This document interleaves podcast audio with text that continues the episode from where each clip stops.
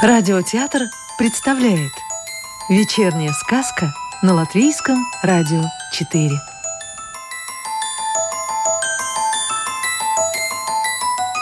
Сегодня слушаем волшебные истории Владимира Остапчика.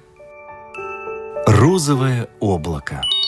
Он плыл по небу, сам не зная куда, Повинуясь небесному закону движения облаков – если ты большой и тяжелый, то медленно тащишься над самой землей, а если чуть полегче, то есть помоложе, несешься себе в высоченной высоте, слыша, как внизу ворчат старики рокотом грома и чихают ослепительными молниями.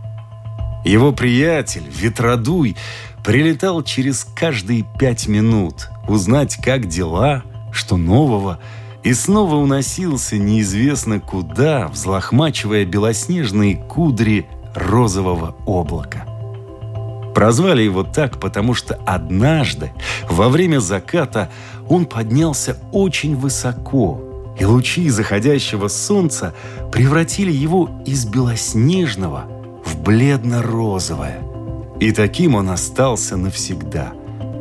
Но это вовсе не было плохо, даже наоборот – Симпатичные, кудрявые тучки заглядывались на него, а он летел себе вдаль в розовых мечтах и никого не замечал. Когда наступала ночь, небесное движение ни на минуту не прекращалось. Все куда-то парили по небу. Правда, некоторые, решив немного отдохнуть, спускались туманом на самую землю и дремали там до утра с первыми лучами солнца, позевывая и клубясь, неохотно поднимались с земли и занимали свое место на небесах. Однажды решило розовое облако спуститься на ночь далеко вниз, к самой земле – и спустилось оно не куда-нибудь в лес, на полянку или на берег озера, а в темное ущелье среди высоких гор и заснуло там сладко-присладко под шум горной реки. А когда наступило утро, и солнце начало подсчитывать свое небесное стадо, сразу же хватилось оно розового облака. Несколько раз ветродуй собирал в кучу облака, Потом разгонял их в разные стороны, пытаясь найти розового шутника, а тот сопел себе в горном ущелье и даже не подозревал, что там наверху творится, потому что солнечные лучи туда не проникали. Тогда солнце отправило ветер поискать его у земли в разных потаенных уголках. Долго искал ветродуй, где его заблудившийся приятель, и уже отчаялся его найти, как вдруг увидел — что в одном ущелье скалы какие-то розоватые. Легким ветерком он подлетел ближе и увидел, что там, глубоко внизу, малиновым киселем разлеглось розовое облако. И, собравшись со всей своей мощью, ветродуй ворвался в ущелье, в одну секунду растормошил небесного Соню и загнал его под самые небеса. После этого случая, когда наступил вечер, все облака предупреждали его, чтобы он больше не забирался так далеко на ночь. Розовому облаку от этого становилось очень стыдно, и оно превращалось в багряное. Такая вот заоблачная история.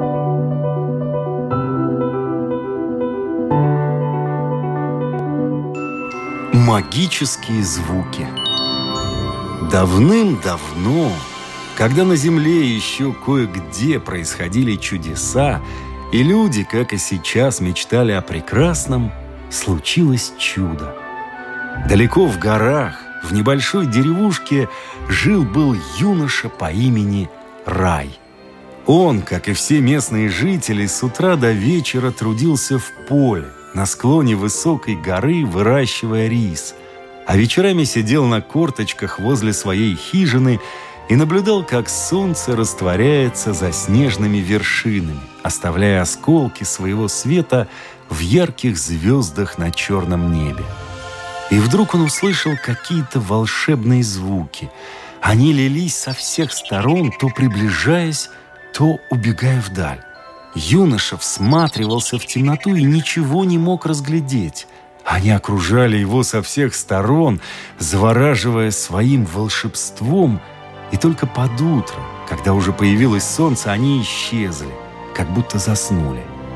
Никто никогда на земле еще не слышал такого чуда, а видеть просто не мог, ведь звуки были невидимы. Весь день во время работы в поле Рай только и мечтал. Скорее бы наступил вечер, чтобы встретиться с этим чудом вновь. А когда солнце ушло на покой, Рай, всматриваясь в темноту, снова стал ждать чуда. Оно долго не приходило, и только далеко за полночь его вновь окружили удивительные звуки, но вскоре исчезли. Он терпеливо ждал, когда же они появятся, но их все не было и не было. Шли дни, сменяясь ночами, но звуки не приходили. И он понял, что не сможет больше без них жить на этом свете. Однажды ночью взмолился он великому Шиве, чтобы тот показал ему это чудо и никогда-никогда его не лишал, поклявшись быть слугой этих звуков до конца своих дней. И в ночи раздался голос великого. «Эти звуки непростые». Они живут в эфире, но у них нет своего дома, поэтому они скитаются по всему свету, не оставаясь подолгу на одном месте. Но если ты сможешь построить им дом, такой же легкий и изящный, как они сами, и будешь им верно служить, то я исполню твою просьбу» и голос пропал. Много дней рай пытался построить для них дом, чтобы он был для них удобным, но ничего не получалось. И когда он совсем отчаялся, Шива направил его стопы в бамбуковый лес, который находился далеко внизу, у подножья горы. Но когда рай дошел до него, силы совсем его оставили. Он присел на корточки отдохнуть и стал смотреть на тонкие бамбуковые стволы, как вдруг его осенило. А что, если сделать маленький домик из бамбука? Рай вытащил острый нож, срезал несколько бамбуковых стволов и поспешил домой. Весь вечер он любовно вырезал изящный тонкий домик со множеством маленьких окошек и небольшим входом – но дверей делать не стал. Зачем звуком двери? Они ведь так легки, что не смогут их даже открыть.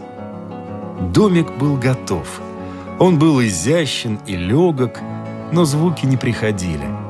Рай опять взмолился Шиве и поцеловал свое творение, приглашая звуки прийти в него.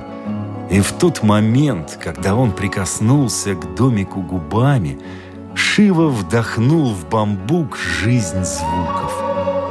Люди назвали этот домик флейтой, а звуки – музыкой.